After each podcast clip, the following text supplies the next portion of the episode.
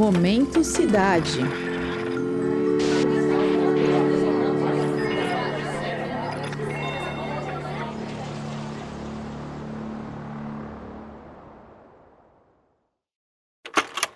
Se imagine voltando no tempo para o início do século XX, quando a cidade de São Paulo pulsava com arte, diversidade e criatividade. Nessa época, em meados de 1935, o escritor Mário de Andrade liderava um projeto inédito que tinha um objetivo ambicioso: promover a cidadania cultural e celebrar a riqueza da diversidade brasileira. No entanto, sua visão à frente do tempo enfrentou inúmeros obstáculos ao longo dos anos. Ainda assim, quase 90 anos depois, as políticas públicas da Prefeitura de São Paulo continuam a moldar a vivência da cidade, enfrentando o desafio de se expandir do centro para outros centros, espalhados pela capital, e convocando todos aqueles que nem sempre foram incluídos no processo a contribuir para a cultura local. Eu sou Denis Pacheco e o Momento Cidade de hoje faz a pergunta: como políticas públicas podem promover a diversidade cultural de São Paulo. Nesse episódio, eu converso com o pesquisador Eduardo Sena. Ele é autor da tese de doutorado Políticas Culturais, Cidadania e Território: Desafios da Secretaria Municipal de Cultura de São Paulo 2001-2016, orientada pelo professor Marco Antônio de Almeida e defendida na Escola de Comunicações e Artes da USP, a ECA.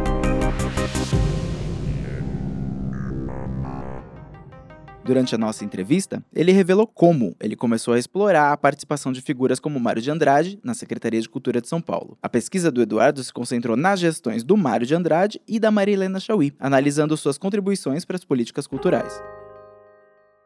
Como eu disse, eu comecei a trabalhar na secretaria, inicialmente no Teatro Municipal. Ainda na graduação, eu já tinha, né, como eu fiz administração pública, conheci um pouco da trajetória dos intelectuais né, na política pública do Brasil, especialmente a partir da década de 30. Então eu tinha isso já como um pano de fundo na minha cabeça. Mas quando eu fui trabalhar na secretaria, efetivamente, do Teatro Municipal, eu comecei a tomar conhecimento é, da participação do Mário de Andrade. Então, como o teatro tem corpos artísticos que foram criados pelo Mário, no Coral Paulistano, Quarteto de Cordas, eu comecei a tomar conhecimento, mas foi quando eu fui trabalhar na assessoria do gabinete da secretaria mesmo, durante o período da gestão do Carlos Calil, professor da Escola de Comunicações e Artes aí há, há muitos anos, foi que eu fui realmente entender o que havia sido a passagem de Mário de Andrade lendo inclusive os trabalhos do próprio Calil, que o Mário havia sido o primeiro dirigente cultural da cidade, da cidade de São Paulo, na verdade, o primeiro dirigente cultural do Brasil e provavelmente o primeiro dirigente cultural do mundo. Enfim, aí eu comecei a me interessar por essa figura muito peculiar, né?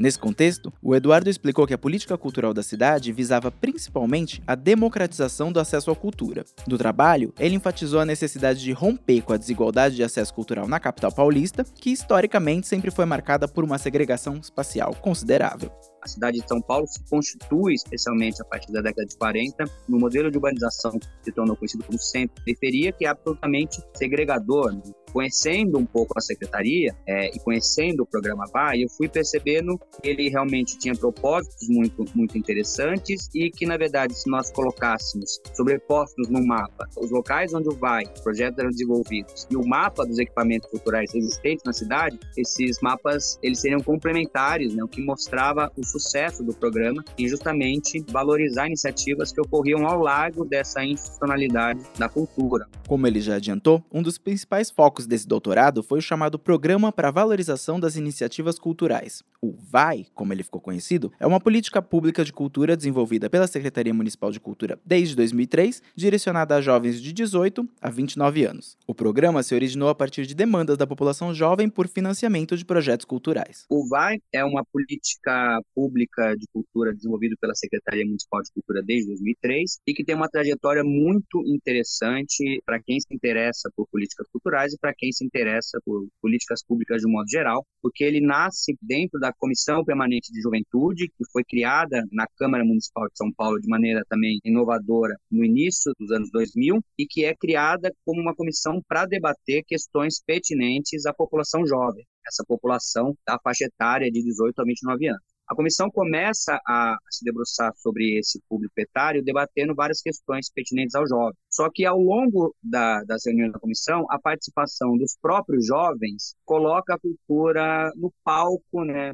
passa a ocupar um lugar é, de destaque, porque os jovens começam a apresentar para os membros da comissão que o grande interesse deles seria, na verdade, na criação de uma política cultural que permitisse, né, que financiasse os projetos que eles desenvolviam para criar uma política que permitisse financiar projetos realizados diretamente por jovens produtores culturais das periferias da cidade, é que nasce o programa Vai, como essa política, com um mecanismo de financiamento direto a projetos culturais para jovens com origem e atuação nas regiões é, menos desenvolvidas da cidade, nas suas periferias, mas também em regiões, nas áreas centrais, onde existe, né, evidentemente, uma carência de equipamentos ou existem bolsões de vulnerabilidade. Além de oferecer suporte aos jovens jovens produtores culturais, o VAI também se tornou uma ferramenta educacional para os participantes, bem como uma forma de mapear dinâmicas culturais nas periferias da cidade de São Paulo porque ele é criado, como disse, para projetos que eram desenvolvidos por jovens, né, com idade de 18 a 29 anos, e que poderiam ser elegíveis duas vezes ao programa. Então, eles poderiam apresentar dois projetos consecutivos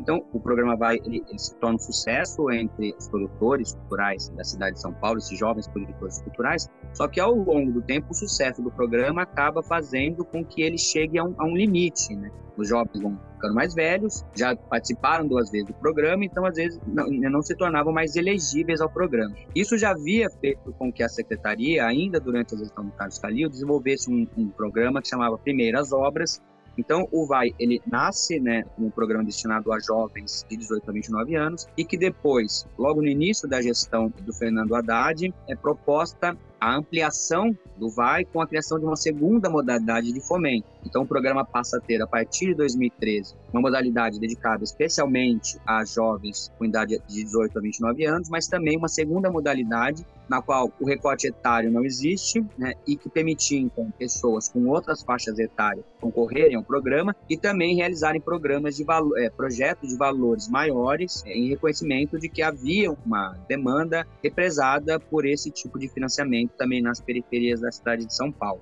Ele foi formativo nesse sentido para os jovens, né, compreender não só como o Estado funciona, como a administração municipal funciona e como realizar e levar a cabo um projeto cultural, né, desde o início até o final, até a prestação de contas, mas ele também foi muito importante porque ele permitiu com que os membros da Secretaria Municipal de Cultura e de outras secretarias que tomavam parte das comissões de avaliação dos programas de seleção e avaliação, também contava com membros da sociedade civil, compreendessem melhor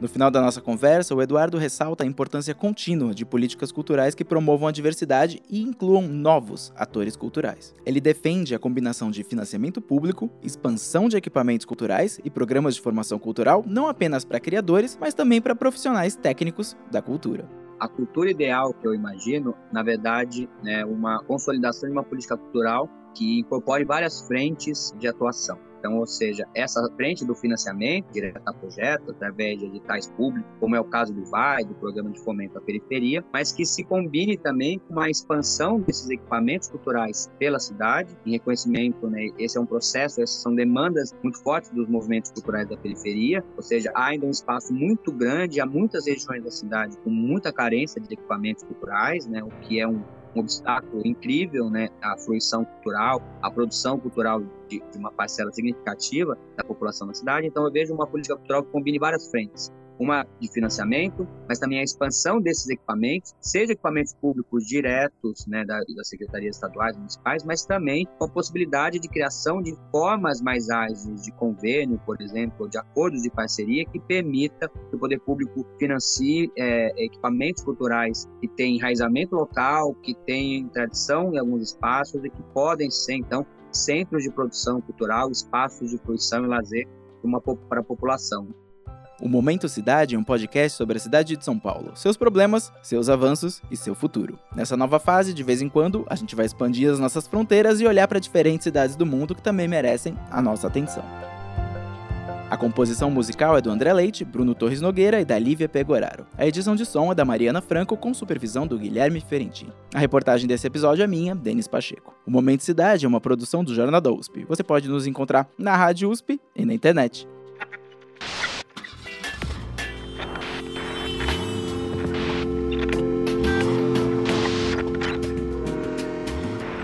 Momento Cidade.